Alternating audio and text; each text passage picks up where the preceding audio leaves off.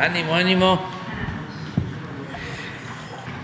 Bueno, pues vamos a, informar hoy, miércoles, como lo hacemos todas las semanas, sobre quién es quién en las mentiras. Eh, va a informarnos Ana Elizabeth García Vilchis y también va a informar eh, Jesús Ramírez, nuestro secretario, coordinador de comunicación social, que nos ayuda mucho, nos apoya bastante. No tiene mucho aparato, como era antes, ¿no? que tenían hasta asesores, especialistas en imagen, y tenían que estar mucho tiempo en las relaciones públicas y desayunaban y comían y cenaban con comunicadores o informantes. Ahora es una labor de comunicación eficaz, lo más importante, veraz y austera. Y ha cumplido con creces en demasía Jesús Ramírez. Entonces él nos va a informar sobre la decisión que se tomó de eh, destinar una cantidad de la partida de publicidad del gobierno para apoyar a auténticos periodistas que trabajan por su cuenta y no tienen seguridad social. Entonces vamos a informar, se creó un comité, ya ustedes este, lo saben, para recibir eh, pues las solicitudes, ya se inscribieron muchos o algunos faltan todavía y eh, ya hay los primeros resultados y se va a informar sobre eso. También para que este, se sepa, hablando de comunicación, siempre hemos dicho que no es fácil que las cosas se sepan. A veces piensa uno que una noticia ¿no? llega a todos lados. Pues no, aunque se trate de una noticia muy interesante o escandalosa y se esté repitiendo una semana, pues llega al 70% de la población. Si no es tan importante pues queda en ciertos sectores. Masificar la información no es un asunto fácil. En nuestro país todavía eh, la televisión sigue siendo el medio que tiene más cobertura, ya no como antes, que tenía 80% o 70% y la radio 20% y los periódicos 10%, pues ya no es así, pero sí todavía la televisión debe de estar en las encuestas. Cuando le pregunta uno a la gente por qué medio te enteras de las noticias, la televisión debe estar eh, como 45% todavía y las redes sociales como un 30%.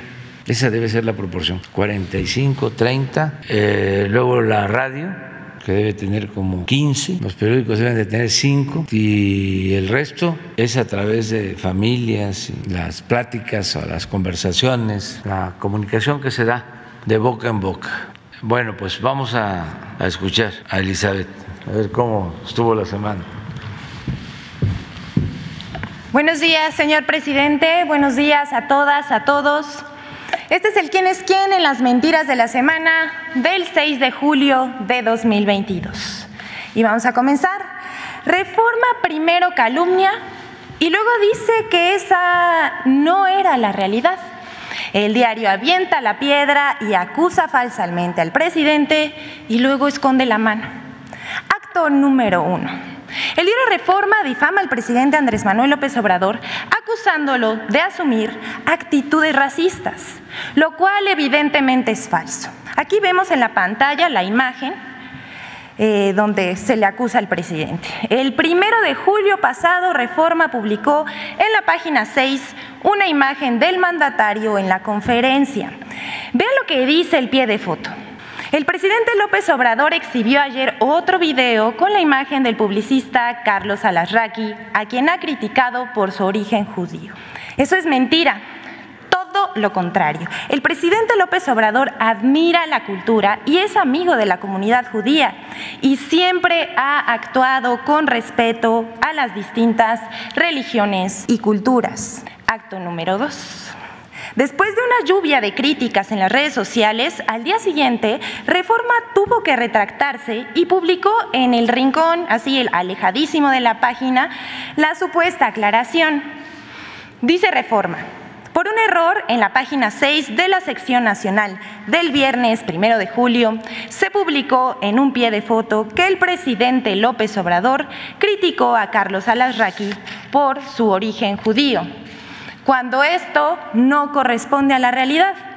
Ofrecemos disculpas a nuestros lectores y a los aludidos. Intencionalmente o por descuido, dice Reforma, calumnian en sus páginas al titular del Poder Ejecutivo y se entiende que el periódico no se quiera disculpar con Andrés Manuel como persona.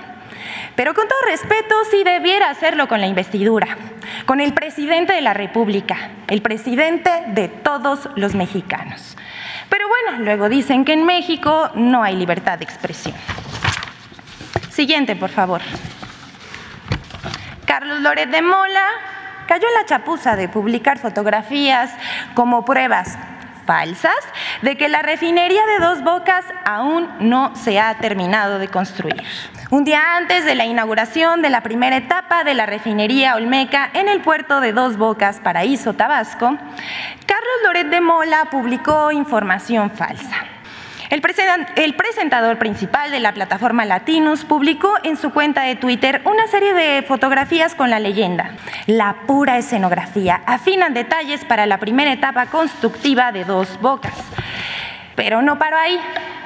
En su programa transmitido por W Radio afirmó, cito a Loret, bueno, y mañana el show de dos bocas. Le ponían fotografías en redes de la forma en que están llegando tremendos ductos, tremendas tuberías como si las pudieran instalar de aquí a mañana, pero pues son para la escenografía, para el puro show. Porque mañana se va a inaugurar una refinería que no refina y que va a refinar hasta 2024 o más. Hasta aquí Loret. Pero en el caso del tuit, las imágenes son verdaderas, pero lo que escribe es falso. Se trata de dos torres especiales despachadas por la aduana del puerto de Veracruz y transportadas el 30 de junio pasado hasta su destino en la estación de medición y control Papan, municipio de Tierra Blanca, Veracruz, donde se desarrollan campos petroleros como el Isachi, al que van destinadas las torres fotografiadas. Nos da una oportunidad para informar además. Bueno, pero Loret ya no le preocupa la verdad, sino ver la manera de golpear al gobierno y confundir a la opinión pública. Siguiente. Y bueno, como todos son Loret, él no está solo. Aquí vemos como muchos medios impresos solo publican cuestionamientos y críticas a la refinería Dos Bocas. Vemos al Universal, la Reforma, al Sol de México y bueno, eso por poner algunos en el mismo plan que conductores y comentaristas de radio y televisión. Siguiente, por favor. Es curioso, a la oposición le molesta tanto la construcción de la refinería Dos Bocas que no le importa hacer el oso con mentiras obvias, con tal de pegarle al gobierno. Primero fue el tema de la inutilidad de una refinería si ya todos los vehículos serán eléctricos, cosa que todavía no pasa. Pero la actual crisis energética mundial dio la razón al proyecto de lograr la autosuficiencia energética. Así que cambiaron de argumento y, y, desvalorizaron la obra con una frase como una refinería que no refina, que se repite en medios y redes. El primero de julio se inauguró la refinería Olmeca. Culminó la etapa constructiva y ahora comienza la integración y pruebas de las 17 plantas de proceso y se espera que comience a refinar petróleo en 2023. A lo largo de la construcción, la refinería ha sido blanco de ataques y muchas mentiras, pero todo, pero todo ha caído por su propio peso. El viernes primero de julio vimos cómo intentaron manchar el inicio de la primera etapa de la refinería personajes de la oposición, columnistas, líderes de opinión, supuestos expertos y bots, muchos bots. Intentaron posicionar la idea de que lo que se estaba haciendo era inaugurar en realidad solo oficinas administrativas y que el presidente habría inaugurado una refinería que no refina. Nada más alejado de la realidad. Entre los que se sumaron a esta campaña estuvieron la senadora Kenia López del PAN, Julen Rementería, Max Kaiser, quien cita un artículo de Goldenberg, personaje que es expresidente del IFE, bueno, entonces IFE, la diputada federal Paloma Sánchez, Chumel Torres, Sergio Sarmiento, Carlos Loret de Mola, Alejo Sánchez en el financiero, entre otros. Vayamos a los datos. La secretaria de Energía, Rocío Nale, informó que como en todas las refinerías que se han construido en el mundo, existe una etapa de prueba. La primera etapa para la refinería fue constructiva. Después de, de, preparar el sitio, levantaron 17 plantas de proceso. Los equipos críticos como recipientes y compresores a medida que se compraron en el extranjero. Pero ¿qué viene ahora? La etapa de integración y las pruebas para que en diciembre de este año inicie operaciones. Las pruebas se están haciendo en más de 90 mil equipos como válvulas, bombas, reactores, compresores y un largo etcétera. En todas las refinerías del mundo se prueban los equipos, se revisan para que al final no haya ninguna complicación. Y bueno, hasta aquí las noticias eh, falsas de esta semana, pero antes de concluir esta sección, vamos a presentar el experto de la semana, que vamos a presentar regularmente. Estos son personas que entrevistan los medios de comunicación o se presentan en redes sociales como especialistas de un tema. Y por lo regular resultan ser opositores que difunden noticias falsas. Esta semana presentamos a Xochitl Gálvez, que según sus intereses son sus conocimientos sobre proyectos como las refinerías, quien durante el gobierno del panista Felipe Calderón dijo haber ido personalmente a Los Pinos a pedirle que la refinería, que bueno, después solo quedó en una barda carísima que ni terminada está, se construyera en el estado de Hidalgo. Eh, ¿Podemos ver el video, por favor? Yo fui personalmente a ver al presidente Calderón a Los Pinos a pedirle que esa refinería viniera a Hidalgo. El presidente Calderón puede dar testimonio de esta visita y lo hice en mi calidad de ciudadana hidalguense. Por ahí dicen que este, usted estaba apoyando que la refinería Bicentenario se fuera a Salamanca, a territorios de Vicente Fox, que no, se hiciera en Tula. Esas son mentiras. No tengo un pelo de taruga. Si esa refinería la voy a inaugurar, ¿cómo voy a querer que se vaya para otro estado? Dijo. Bueno, sin embargo, ahora la experta y legisladora panista ya cambió de opinión. Quizás la señora Galvez no está enterada de que en este momento en el mundo se construyen 80 refinerías en países como China, Yizan, Arabia Saudita y Kuwait y que México tiene también contempladas las energías renovables. Hasta aquí nuestra sección de hoy. Muchas gracias. Con su permiso, señor presidente. Buenos días. Eh, con su permiso, señor presidente. Buenos días, compañeros periodistas y a quienes nos siguen en las redes sociales.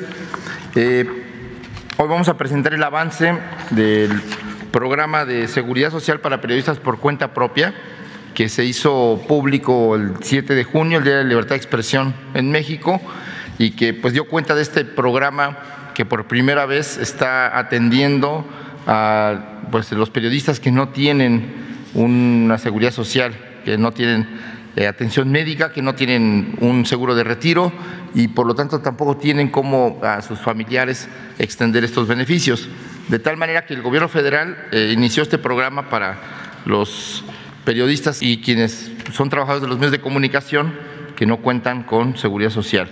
Que de acuerdo al INEGI, pues hay alrededor de 6 mil trabajadores o personas que se identifican como comunicadores o que trabajan en medios de comunicación y que no cuentan con estas prestaciones. Eh, bueno, de tal manera que eh, la propuesta, eh, la siguiente por favor, este, este programa de beneficios para periodistas por cuenta propia, pues por primera vez va a poder permitir que quienes inscriban en este programa puedan contar con cinco seguros que el IMSS da de cobertura, el seguro de enfermedades y de maternidad, el seguro de riesgo de trabajo, el seguro de invalidez y de vida, el seguro de retiro, de cesantía en edad, avanzada y vejez y el seguro de guarderías y prestaciones sociales. Es importante aquí señalar que se están reconociendo los riesgos de trabajo y los accidentes de trabajo también en estos seguros para, en el ejercicio del periodismo. De tal manera que podemos informar a la opinión pública y a los mismos compañeros periodistas que, bueno, más de cerca de 10 mil personas eh, consultaron la página para ver los requisitos, para ver cómo inscribirse en este programa, pero hasta ahorita 471 eh, han logrado, digamos, presentar su solicitud, cubrir los requisitos que se piden y este, hasta el momento el comité que está integrado por cinco periodistas distinguidos, ha registrado a 386 ya como aprobados. De tal manera que de estos 475 solicitudes es interesante ver que 30% son mujeres, 70% son hombres, 83% eh, se identifican como periodistas, eh, como redactores, camarógrafos, locutores u otra actividad vinculada con los medios de comunicación. Y bueno, pues eh, se concentra hasta ahorita las solicitudes, el 25% en la Ciudad de México, el 10% en el Estado de México, el 8% en Veracruz y en Guerrero. Eh, y bueno, pues ahí las edades varían. es interesante ver que entre 40 y 49 años es una tercera parte, 30%. El 28 tiene entre 50 y 59 años. El 22 entre 30 y 39 años. Y bueno, pues eh, los mayores de 60 eh, son el 12% de los que han registrado.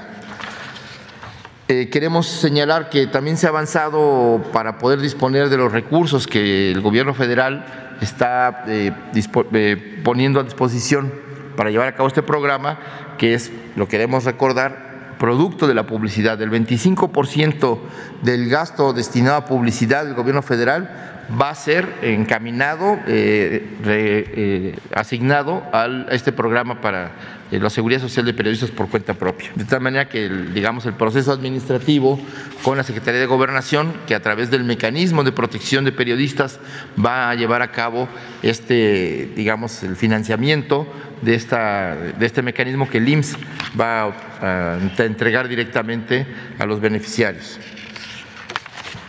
Y queremos recordarles, eh, bueno, queremos recordarles que de los 471 solicitantes, eh, que están en la página ya registrados, pues el monto de lo que significa en este momento de lo que son sus eh, beneficios, pues er, es cerca de 12 millones de pesos lo que se va a invertir y a partir del primero de agosto ya van a poder eh, disfrutar, digamos, de los beneficios de los cinco seguros y de, y seguridad social en el IMSS, para lo cual ya el gobierno federal va a depositar estos 12 millones en el Instituto Mexicano del Seguro Social. Queremos recordarles que el registro no se ha cerrado, pero habíamos comprometido que en el primer mes se iba a hacer un corte y así vamos a ir eh, eh, presentando cortes eh, periódicos para dar cuenta ante la opinión pública de los avances de este programa y también decirles a los compañeros periodistas, a las compañeras comunicadoras, reporteras, que quienes pueden, quieren seguir, bueno, quieren registrarse en este programa, están abiertas, va a estar permanentemente abierta la página aunque queremos señalar que este año los que se registren hasta octubre van a poder disponer este año de, poder ser beneficiarios. Esto por una situación presupuestal, eh, se cierra, digamos, Hacienda cierra la, posibilidad de transferencia de fondos a partir de octubre, entre octubre y diciembre, pero a partir de enero ya se reanudarían, digamos, quienes se registren, ya podrían ser, disfrutar de, de estos beneficios. Entonces, nada más queremos recordar que la plataforma digital está abierta, ahí se pueden registrar, que es muy sencillo eh, y que bueno, el proceso de solicitud es eh, ingresar a la página, ingresar los datos que se solicitan, que es el CURP, eh, el número de seguridad social. Si no se cuenta con ese número de seguridad social, ahí mismo establece la forma de obtenerlo. Hay quienes ya lo tienen por tener un trabajo anterior pero quienes no tengan ese número de seguridad social, ahí mismo la página lo genera para que te puedan registrar. Eh, y bueno, se carga el currículum, se registran las evidencias del trabajo de periodista de los últimos dos meses, se proporcionan pruebas documentales de la actividad periodística y eh, eh, pues una vez que se hace el registro exitoso, el sistema emite un, un, aviso y ya les, dan, les notifica que están registrados en este sistema. Solo recordarles que quienes están a cargo de la revisión de las solicitudes, de los expedientes, de los currículums, pues es, son cinco compañeras y compañeros eh, muy destacados que aquí se presentaron. Nada más queremos recordar quiénes son. Es Enrique Galván Ochoa, eh, columnista, periodista de la jornada. Eh, Fernanda Tapia, eh, quien pues además ha sido Premio Nacional de Periodismo, una destacada conductora de televisión y de radio, eh, José Reveles, que es un destacado periodista, autor de varios libros, ha seguido de manera muy, digamos, acuiciosa temas de derechos humanos, el tema del narcotráfico, etcétera, y que tiene una amplia trayectoria. Nancy Flores, que es una joven periodista de la revista Contralínea, que hace periodismo de investigación y que bueno, pues ha destacado por su, por su trabajo periodístico. A su vez, pues Rubén Villalpando, que también un periodista de Ciudad Juárez, muy reconocido, el decano de la, del, en, en Juárez, que bueno, pues ha, sido un, periodista muy reconocido en la región, pero también a nivel nacional.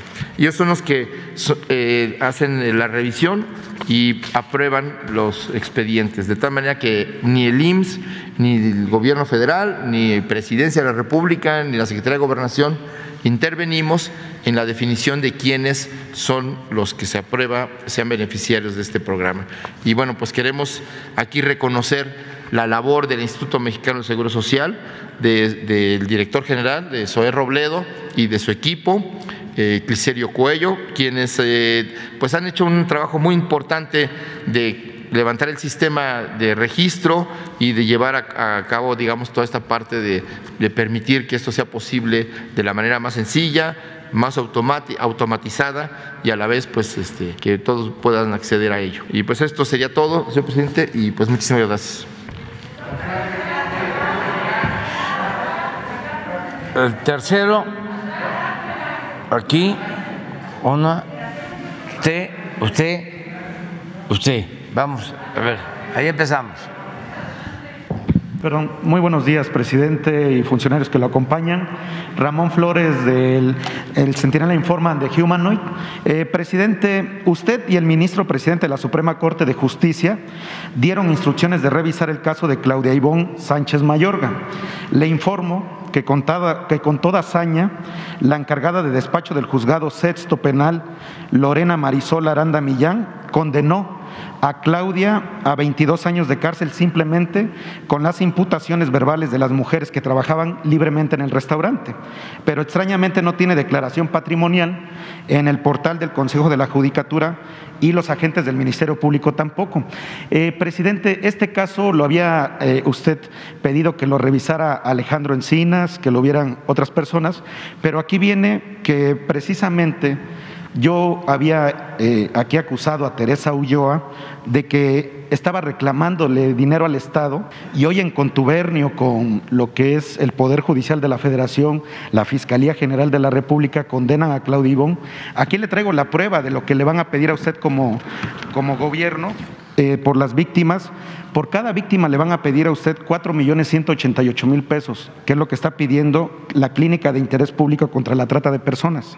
Condenaron a Claudia Ibón sin ninguna prueba y brutalmente fue este, golpeada, ha sido torturada a 22 años y están haciendo negocio con ella. Aquí está la prueba, presidente. Si me permite ahorita entregarle la prueba, ¿usted va a permitir que extorsionen a su gobierno con 4 millones 188 mil pesos por cada víctima, nada más poniendo a una persona inocente en la cárcel? Es la pregunta.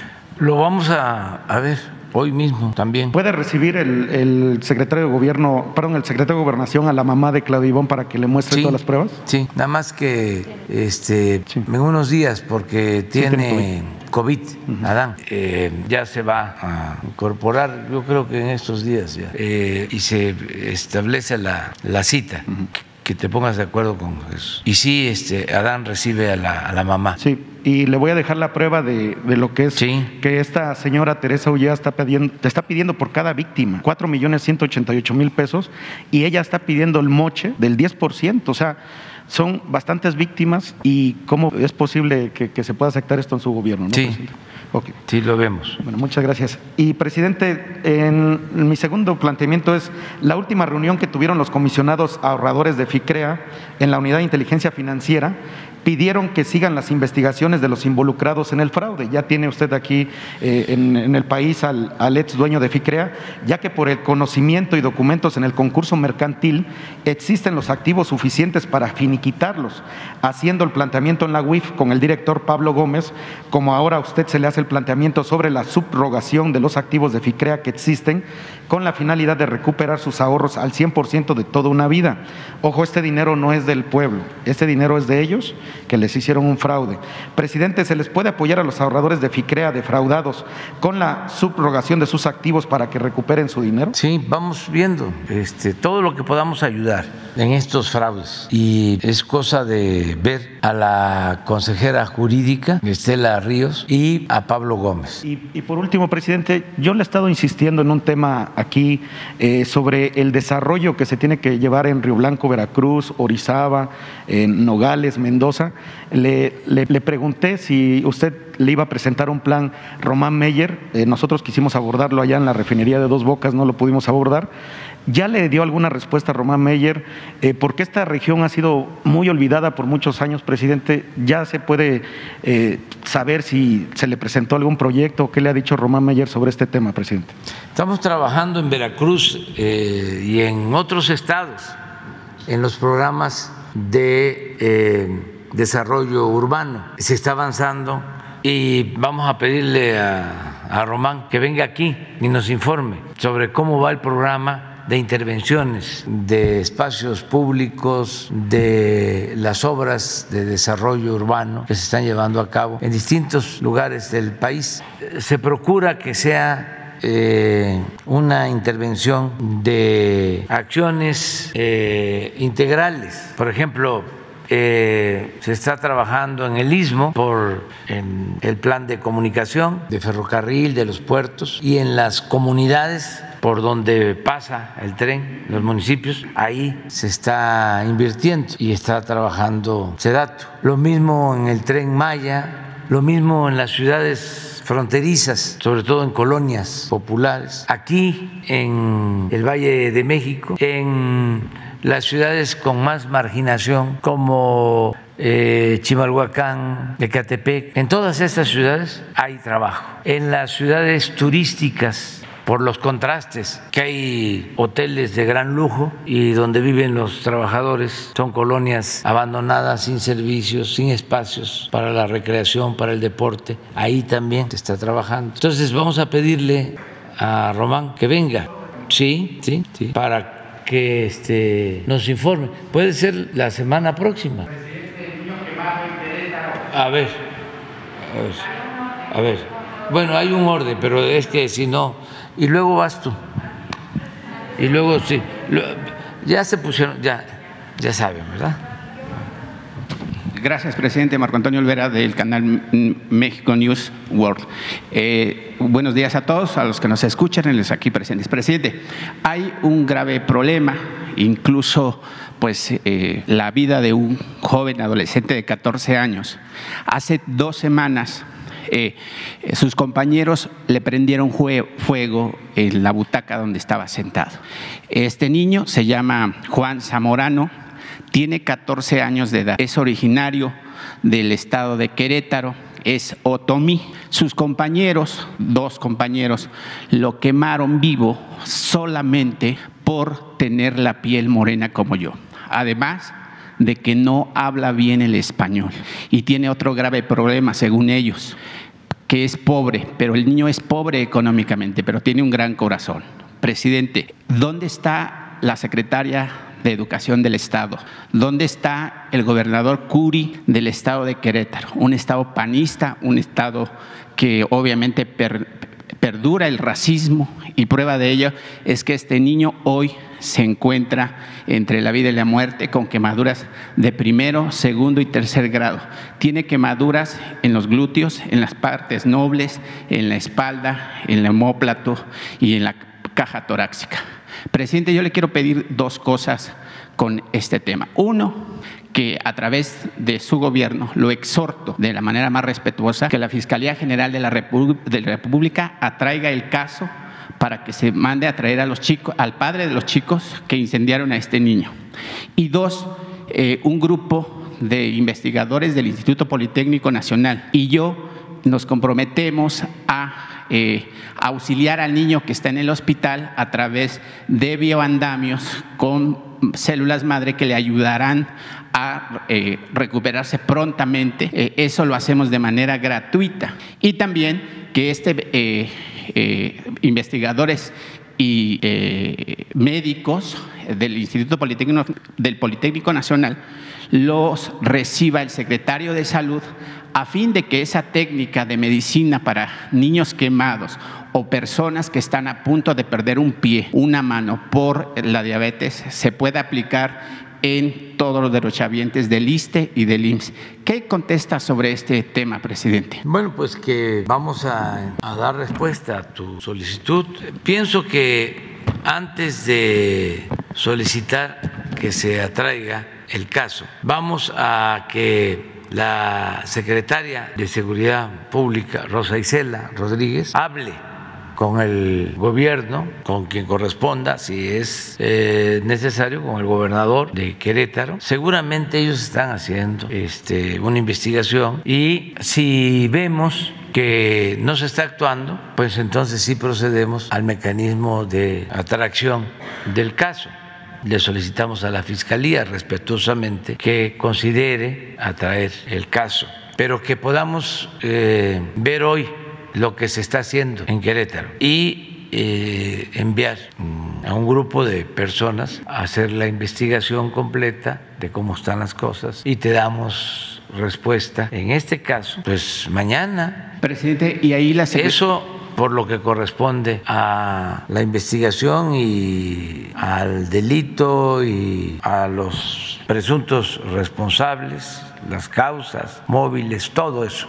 Y en cuanto a la salud, que es lo más importante, claro que sí, este, ustedes pueden ayudar con el Politécnico y le vamos a pedir al doctor Alcocer que atienda también el planteamiento de ustedes. Sí, pero este, esta investigación ya se ha llevado a cabo en algunos países de Europa. Estos investigadores y científicos encabezados por el investigador Ricardo Rangel ya está aprobado y seguramente si lo recibe el doctor Alcocer, Hugo López Gatel y la gente de COFEPRIS, pues tendrá muchos beneficios su gobierno porque en cinco o en diez años el ISTE y el IMSS estarán en bancarrota por los millones de diabéticos o hipertensos u obesos en este país. Y en ese sentido, el Politécnico, en conjunto con esos investigadores, podrían implementar esa técnica eh, médica a fin de que ya no haya miles de amputaciones de manos o de extremidades o dedos. Y por supuesto,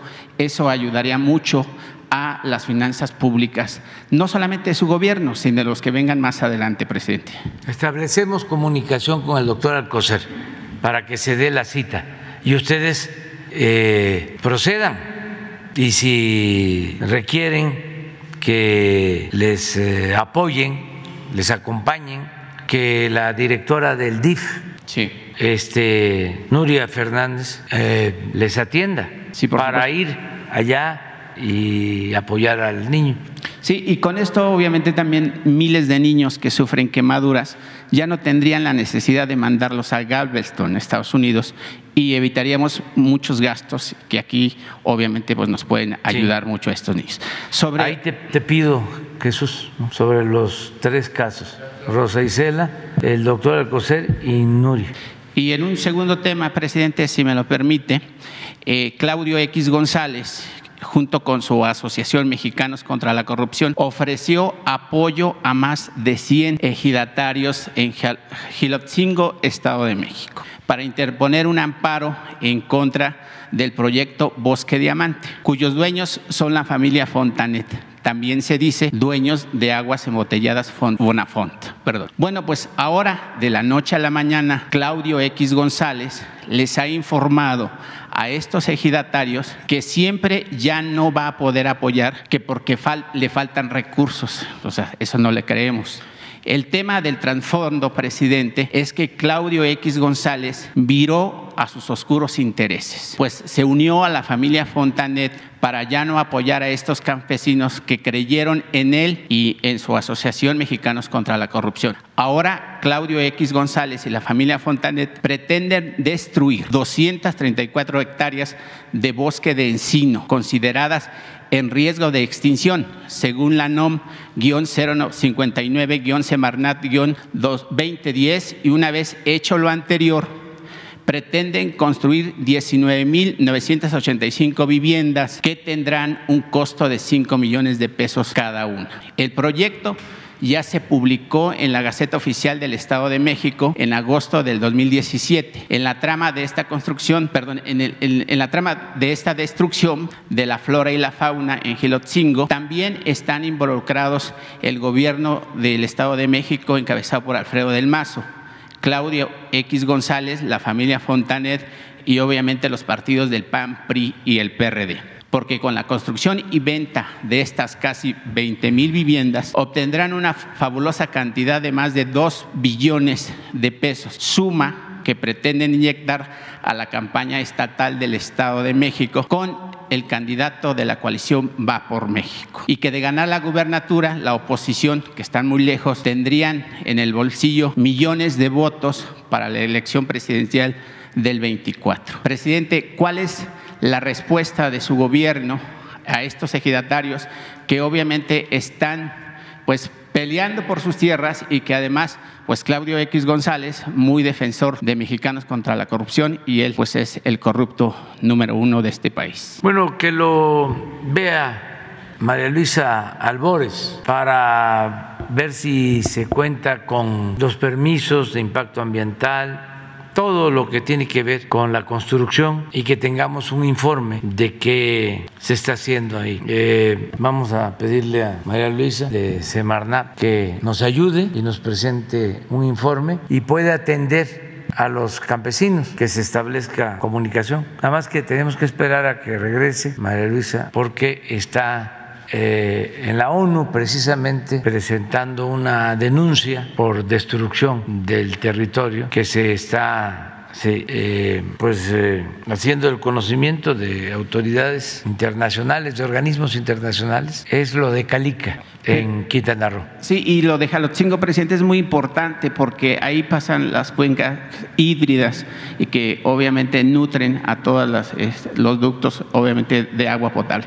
Que por cierto, tampoco ha habido una respuesta con el tema de Presa Madín, donde usted dio aquí instrucciones a la jefa de gobierno de la Ciudad de México, Claudia Sheinbaum, que viera esa situación de Presa Madín porque pretenden traer agua de esa presa a la delegación o alcaldía, hoy alcaldía de Iztapalapa, y no ha habido ninguna respuesta de las autoridades que usted citó en esa ocasión. Y ya por último, presidente, rápido, eh, perdón, pero ustedes preguntan diario y nadie les dice nada.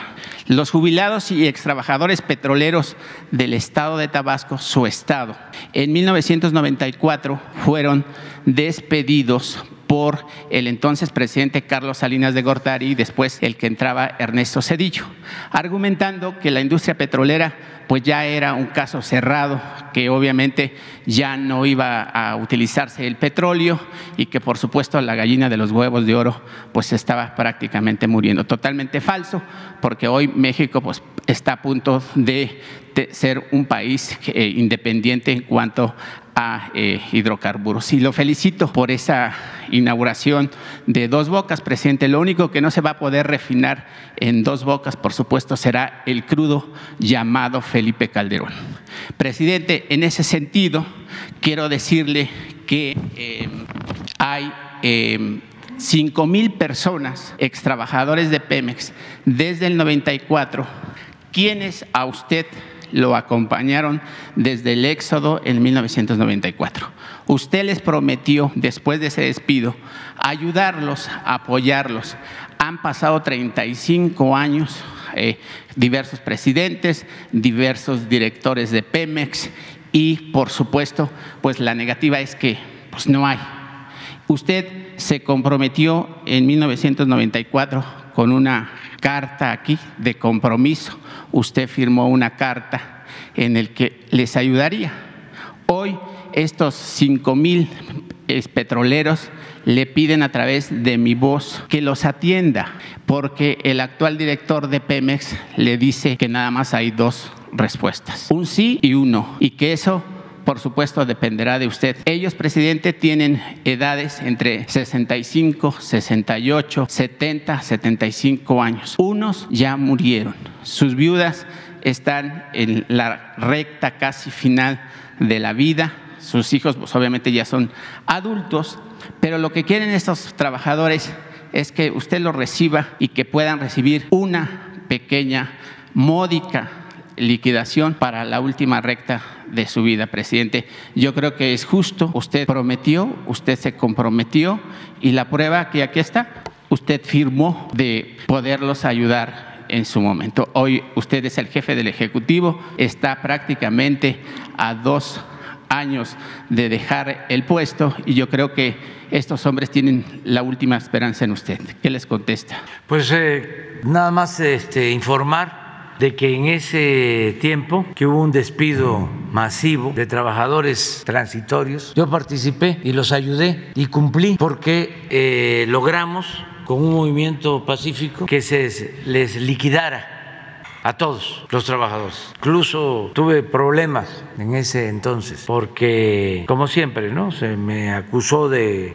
agitador y de este revoltoso, pero todos eh, recibieron un pago y hay la historia sobre eso todos. Estuve aquí en el Zócalo con ellos y se llegó al acuerdo de que les tenían que pagar una indemnización. Eso fue en 1900, digo, sí, 1994, 95. Fue en aquellos tiempos que estábamos en la, en la oposición. Era Salinas, en efecto, el presidente y Camacho el jefe de gobierno y este, se les pagó a todos. Y también aclarar, o sea, porque yo los compromisos los cumplo. ¿Me vas a dejar copia del documento para ver la fecha?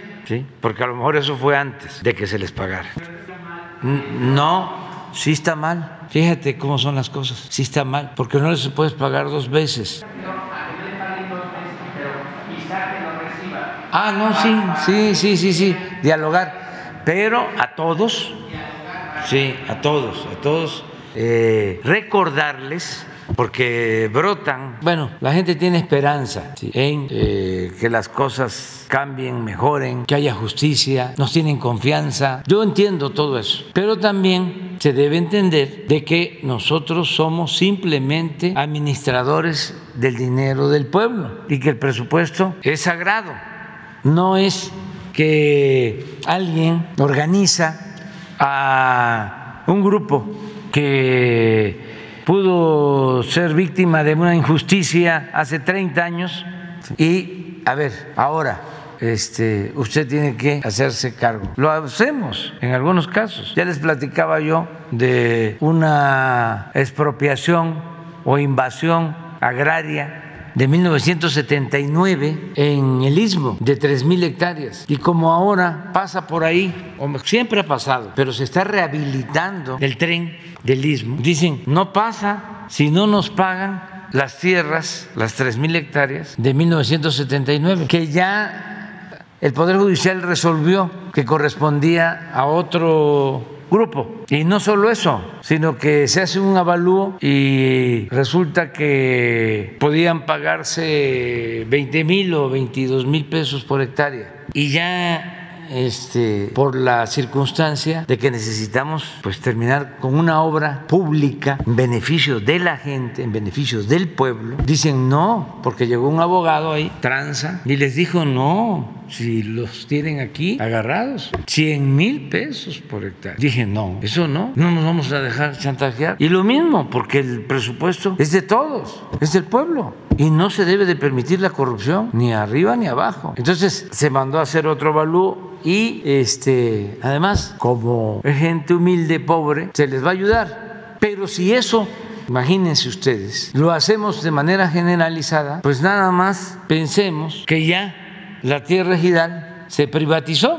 Hay ejidatarios riquísimos, claro que no son campesinos, que fueron los que compraron tierras y convirtieron ejidos en latifundios, porque Salinas reformó el artículo 27 y puso al mercado las tierras ejidales. Esos son los daños, la herencia de todo el periodo neoliberal. Entonces, vamos a ir reparando los daños causados por el periodo neoliberal, pero buscando priorizar en caso de los eh, yaquis, les eh, entregan una resolución con el presidente Cárdenas, se entregan una resolución para eh, el uso, dominio, propiedad de 120 mil hectáreas en general y les van quitando la tierra. Les quitan como 40 mil y les quitan la tierra y les quitan el agua. Entonces, ahora hay un plan de justicia a los pueblos yaquis. ¿Cuánto les estamos devolviendo pues más de 20 mil hectáreas, el agua. Imagínense que los yaquis eh, no tenían, y todavía falta de concluir el programa, agua en sus pueblos y fueron dotados en su momento por General Cárdenas de tierras y de aguas, pero hubo despojos. Pero eso fue la política eh, postrevolucionaria, sobre todo después del general Cárdenas. Empezó la contrarrevolución. Y el extremo fue el periodo neoliberal, que fue el regreso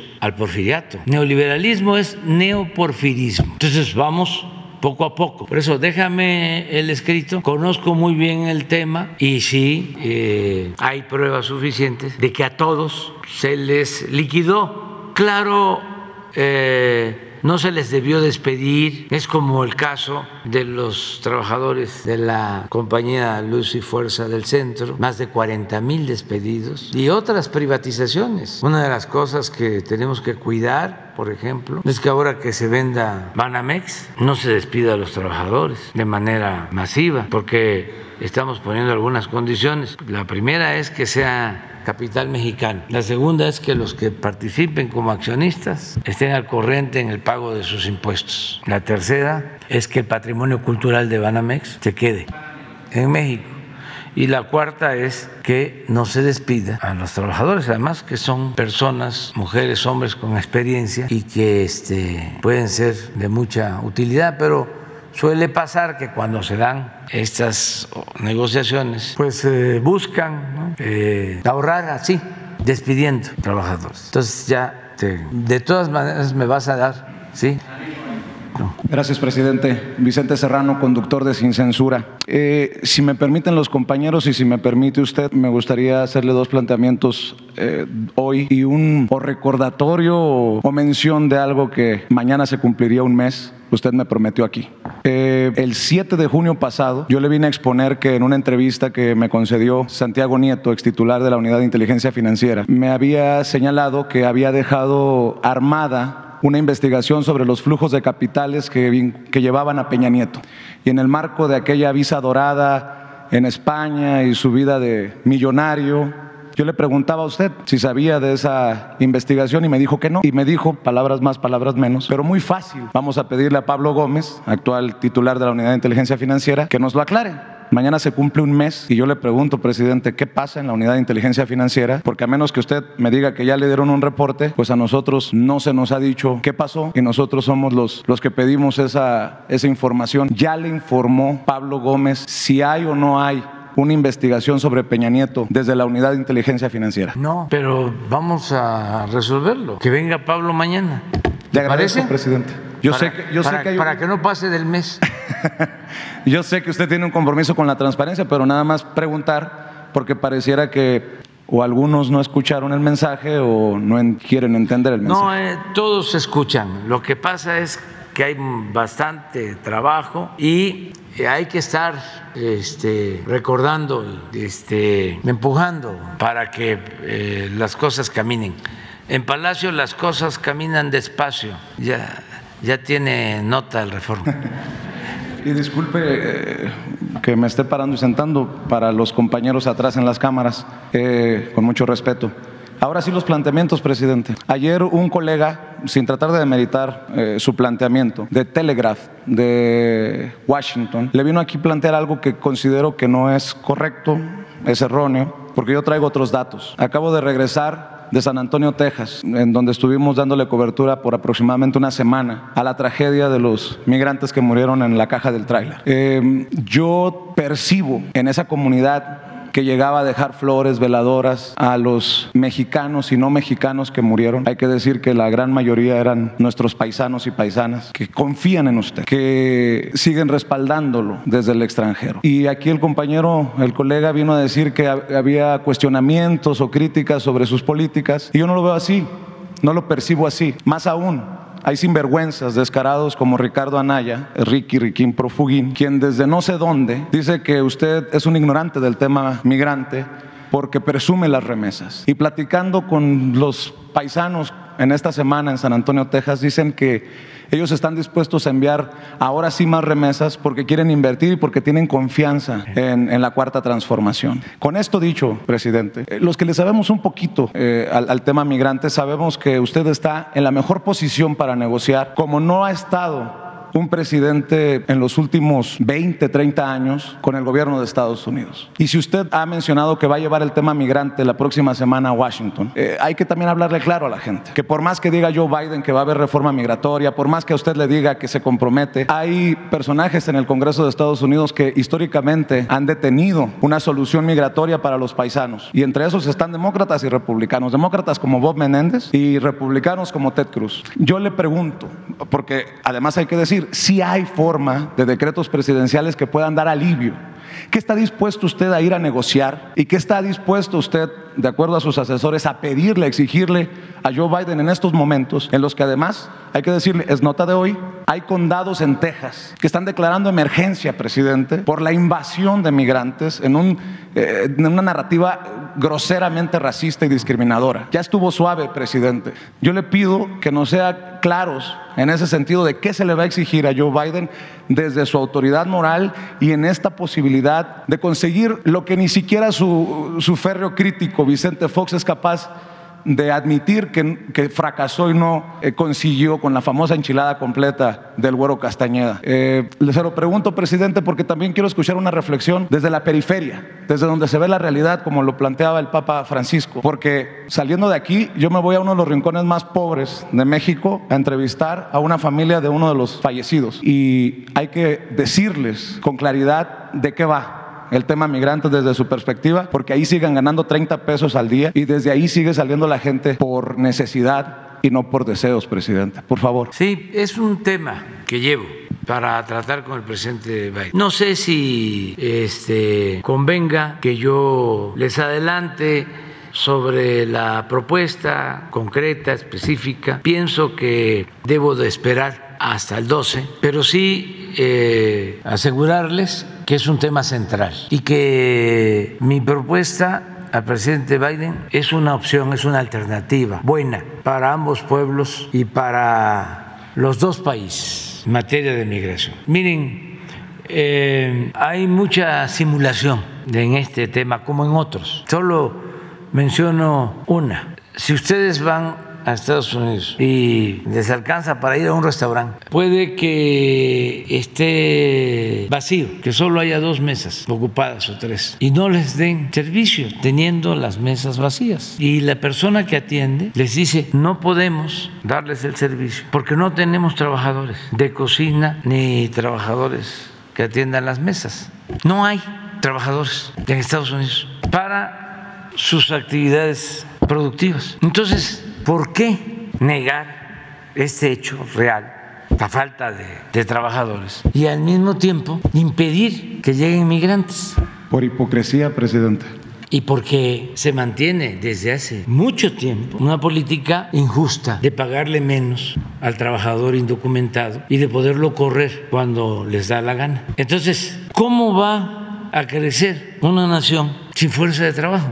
Entonces mi planteamiento es, vamos a ponernos de acuerdo en lo laboral. Y vamos a ordenar el flujo migratorio y vamos a legalizar la contratación de trabajadores, que no sea un asunto de particulares, de traficantes de personas, de polleros de empleadores sin escrúpulos, sino que sea un asunto de gobiernos. Y vamos a ponernos de acuerdo sobre visas de trabajo, no solo para campesinos, para obreros, para profesionales, para mucha gente. Pero, presidente, eso tendrá que pasar por el Congreso, que es donde está el Ah. tapón.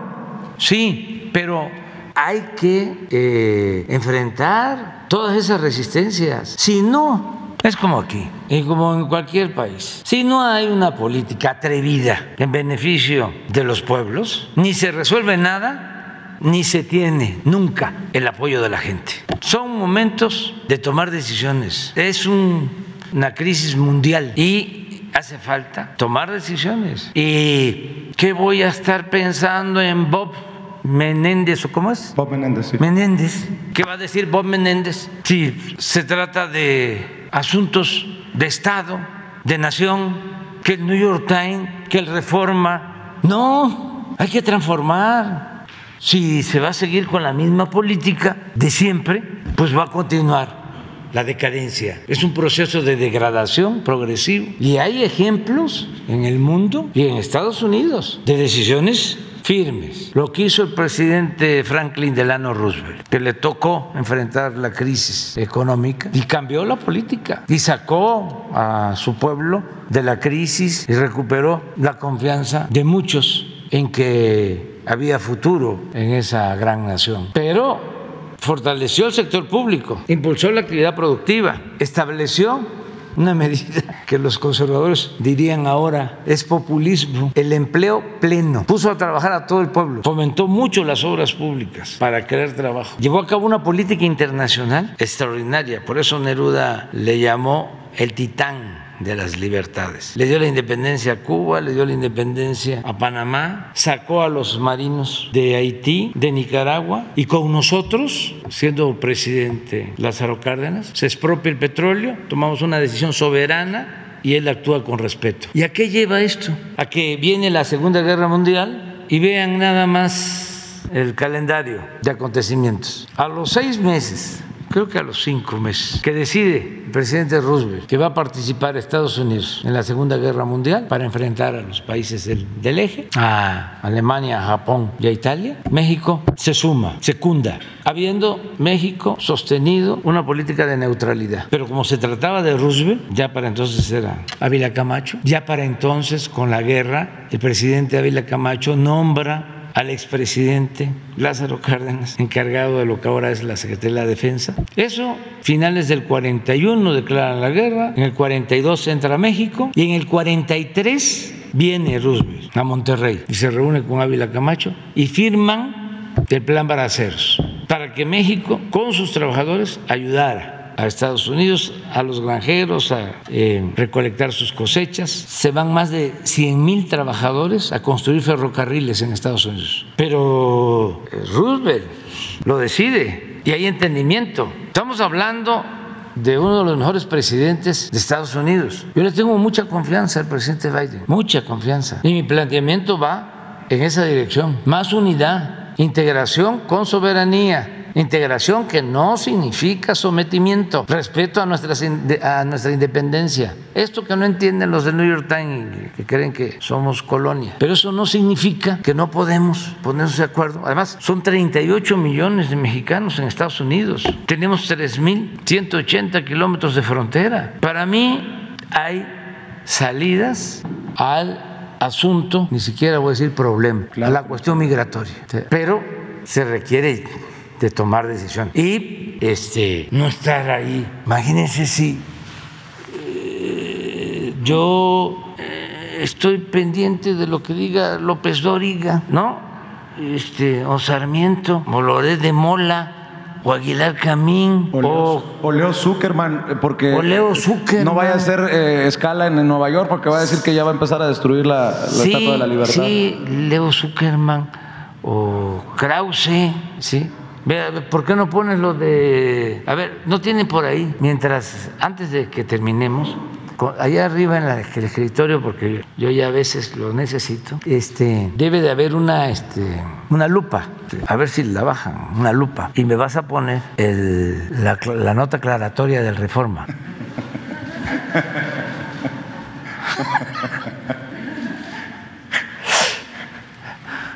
bueno presidente, y para cerrar, y con todo respeto para los compañeros, creo que mi amigo Jesús Lemos, periodista independiente, no se va a enojar si le ofrezco este libro que me autografió y me dedicó, que todavía no está en librerías, que yo se lo deje para que lo lea. Si quiere prestado o regalado, no hay problema, se lo dejo con Jesús. Y es un tema incómodo. Eh, no está en librerías, me lo hizo llegar y es el fiscal imperial, el eslabón más oscuro de la 4T. Y la figura central es eh, a quien tunden en redes sociales por su lentitud. Usted mismo ha admitido que le ha pedido celeridad en los casos. Pero en esta investigación sustentada de Jesús Lemus, que eh, fue encarcelado en tiempos de Calderón, perseguido en tiempos de García Luna, estuvo con los grandes capos del narcotráfico injustamente en Puente Grande. Eh, ahora escribe, digo, usted me dirá si es su amigo o no es su amigo, sobre su, su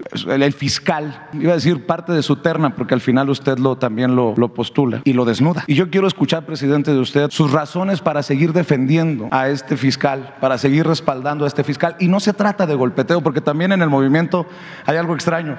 Cuando uno está de acuerdo con, con usted, eh, nos golpean, nos tildan de eh, lustrazapatos del presidente y cuando lo criticamos nos dicen que ya nos llegaron al precio, pero si me permite leerle una parte de esto que me parece revelador y que me explique, que nos explique al pueblo de México por qué seguir respaldando a un personaje como, como Alejandro criterio, este, ustedes eh, les comento que los eh, periodistas pseudo independientes en la época del neoliberalismo, los pseudo este, independientes. Los chayoteros. Eh, no tan así, porque la verdad eh, es hasta de agradecer, ¿no? Cuando alguien no presume de ser honesto y dice soy este, charro y qué, un poco lo de un partido y de otro de los que ahora forman parte del bloque conservador, ¿no? Que unos eh, corruptos cínicos y los otros corruptos hipócritas, ¿no? De los este, que se dan baños de, pureza, del doble discurso, de la doble moral. Si me dicen con quién se queda, bueno, no me quedo con ninguno de los dos, pero es de reconocer que no eh, se andan por las ramas algunos. Entonces, había en los tiempos del periodo neoliberal, periodistas supuestamente independientes. Entonces lo que hacían es que eh, cumplían con una cuota eh, para simular, eh, dándonos a nosotros unos pequeños espacios. Y era un equilibrio, desequilibrado, pero buscaban el equilibrio. O para actuar así, con una supuesta independencia, de repente nos daban un golpe como para que quedara claro de que no estaban con nosotros, sino que eran independientes. Entonces ahórrate el golpe. Este, no, tú no, pero lo que quiero decir es.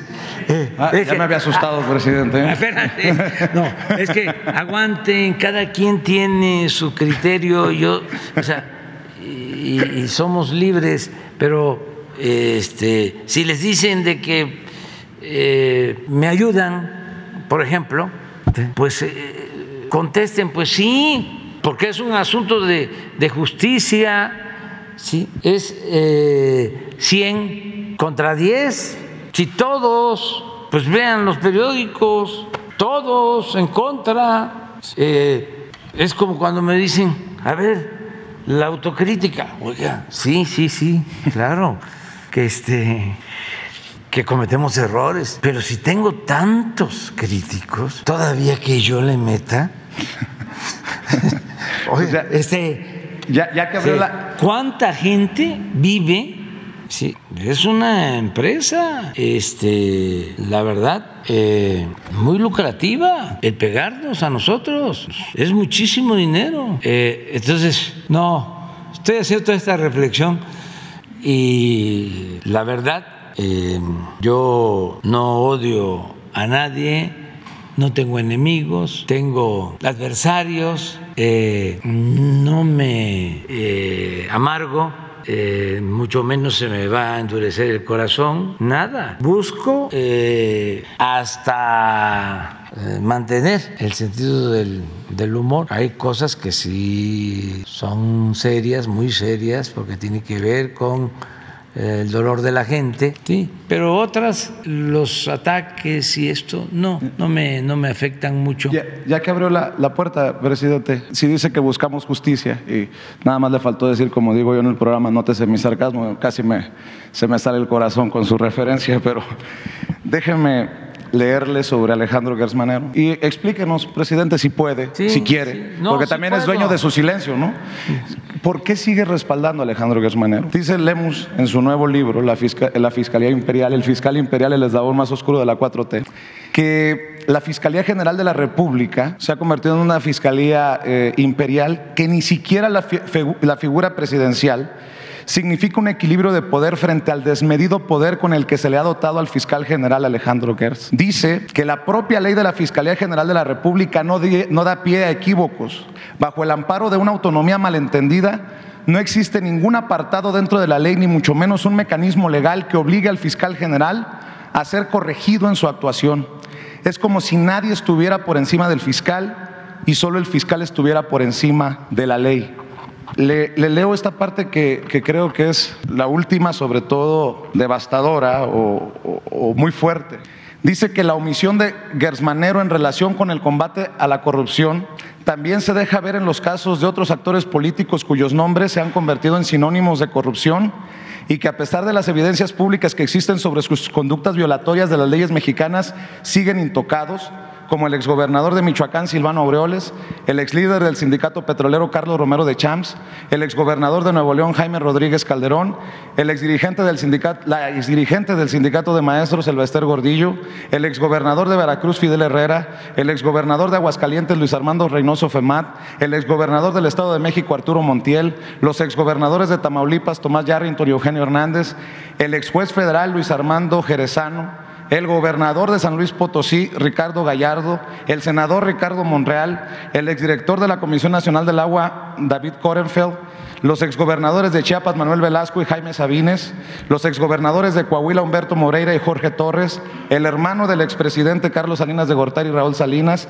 la exvocera del entonces presidente Felipe Calderón, Alejandra Sota, y, una, y, un largo etcétera, etcétera, etcétera. Todos los casos arriba referidos han sido reconocidos en al menos una ocasión por parte del presidente Andrés Manuel López Obrador como atentatorios al pueblo de México. Se ha evidenciado hasta el hartazgo la corrupción que encarnaron durante su función pública, pero ni eso ha movido al fiscal Alejandro Gersmanero para que en el marco de sus funciones oficiales, vaya por ellos a fin de que rindan cuentas, como es la persona presidencial y a la vez de, como es la promesa presidencial, perdón, y a la vez el reclamo popular de los mexicanos. El fiscal sigue inexistente, así cierra el libro, inamovible, intocado, obsesionado con el poder, evadiendo cada día la impostergable cita con el juicio de la historia y la historia con él, con ellos, con nosotros, con todos, siempre será impecable. Presidente, el fiscal, el fiscal es un fiscal imperial que a él nadie lo toca. No, no, no, no todo mundo, todos los servidores públicos tenemos eh, que actuar con apego a la Constitución y a las leyes. Y si se cometen delitos graves, los servidores públicos podemos ser enjuiciados. En el caso del presidente, una de las reformas a la Constitución es de que pueda ser juzgado por cualquier delito. Ya no hay el fuero constitucional, que se mantuvo desde la constitución de 1857. Yo puedo ser juzgado como cualquier ciudadano. Esa fue una reforma que se aprobó por iniciativa nuestra en el Congreso.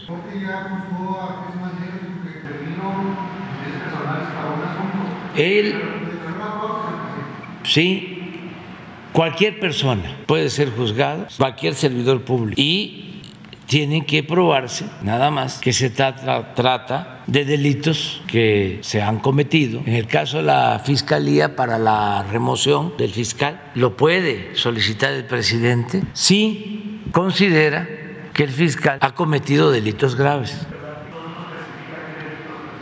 Por eso, pero lo puede solicitar el presidente. Nada más que yo considero, y ese es mi criterio, que el fiscal no ha cometido delitos graves. Se puede denunciar y somos libres. Y además este, no descalifico al autor del libro ni a nadie, pero tenemos que probar, no es denunciar por denunciar. Entonces, hasta lo que yo tengo conocimiento y no soy cómplice de nadie, no establezco relaciones de complicidad con nadie, el fiscal no ha cometido delitos graves y por eso yo no he solicitado la remoción del fiscal. Así de claro. Y cada quien tiene su manera de pensar. Yo como presidente y responsable de la gobernabilidad del país, tengo que buscar que mantengamos la paz, la tranquilidad. En México, aunque no les guste a nuestros eh, adversarios conservadores, tenemos eh, paz, tranquilidad. Quisiera yo que fuese plena. Trabajo todos los días con ese propósito. Pero no es que eh, vivamos en la anarquía, en el desorden. ¿Cuántas manifestaciones en contra del gobierno han habido? ¿Cuántas eh, veces han llenado el Zócalo para protestar en contra del gobierno? Se ha llenado el Zócalo, ¿eh? como en tres veces, tres, en tres ocasiones, dos ocasiones, porque por la pandemia no. Lo han hecho las mujeres, pero eso es una lucha no en contra del gobierno, sí también en contra del gobierno y este, en defensa de sus derechos legítimos. Pero, eh, ¿qué pasó con Frena? ¿Por qué no convoca a Claudia X González al Zócalo? Porque eh, a diferencia del ambiente que están queriendo recrear nuestros adversarios, la gente tiene confianza en el gobierno y hay que ver la cara, las caras de la gente. Hay esperanza. Y bueno, si todo esto es subjetivo, pues vámonos a las encuestas. Si estuviésemos tan mal, tan mal como lo sostiene a diario el Reforma y el Universal y los columnistas conservadores reaccionarios, pues habría una gran inconformidad. Sí existe, desde luego, un sector conservador que está furioso y cada vez se enfurecen más porque eh, la realidad los va desmintiendo.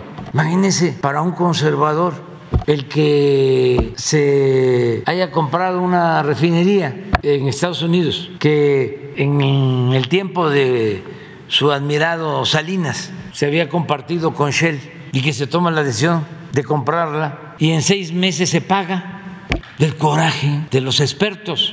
Nada más imaginen cómo se sienten los que pronosticaron de que ya no se iba a necesitar el petróleo y que íbamos a los carros eléctricos y que no midieron los tiempos. Claro que vamos y necesitamos la transición energética, pero eso lleva tiempo, no es una cosa menor.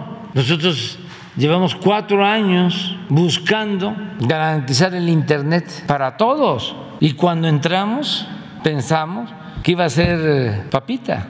O torta de tamal o torta de chilaquil o tamales de chipilín. No, no, y no nos ha faltado presupuesto. Y tenemos muy buenos técnicos, pero no hay todavía la tecnología porque se adelantaron demasiado. O sea, va más allá la propaganda de eh, la realidad. Entonces, por eso están muy molestos.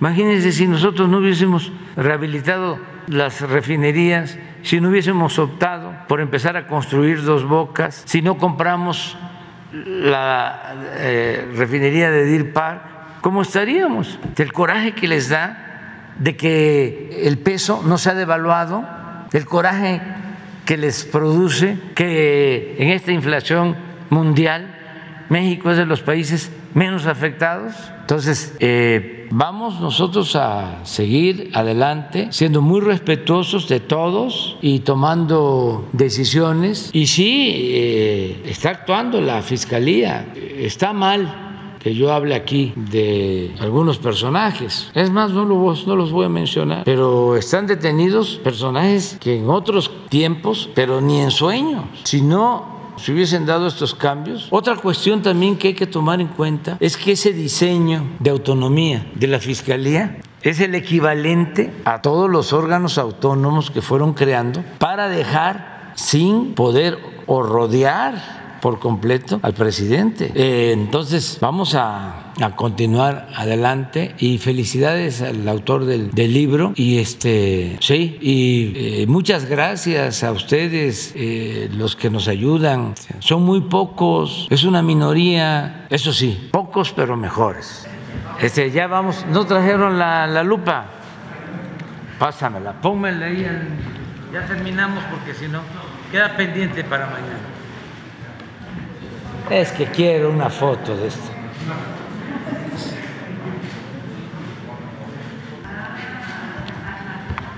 Quiero la foto.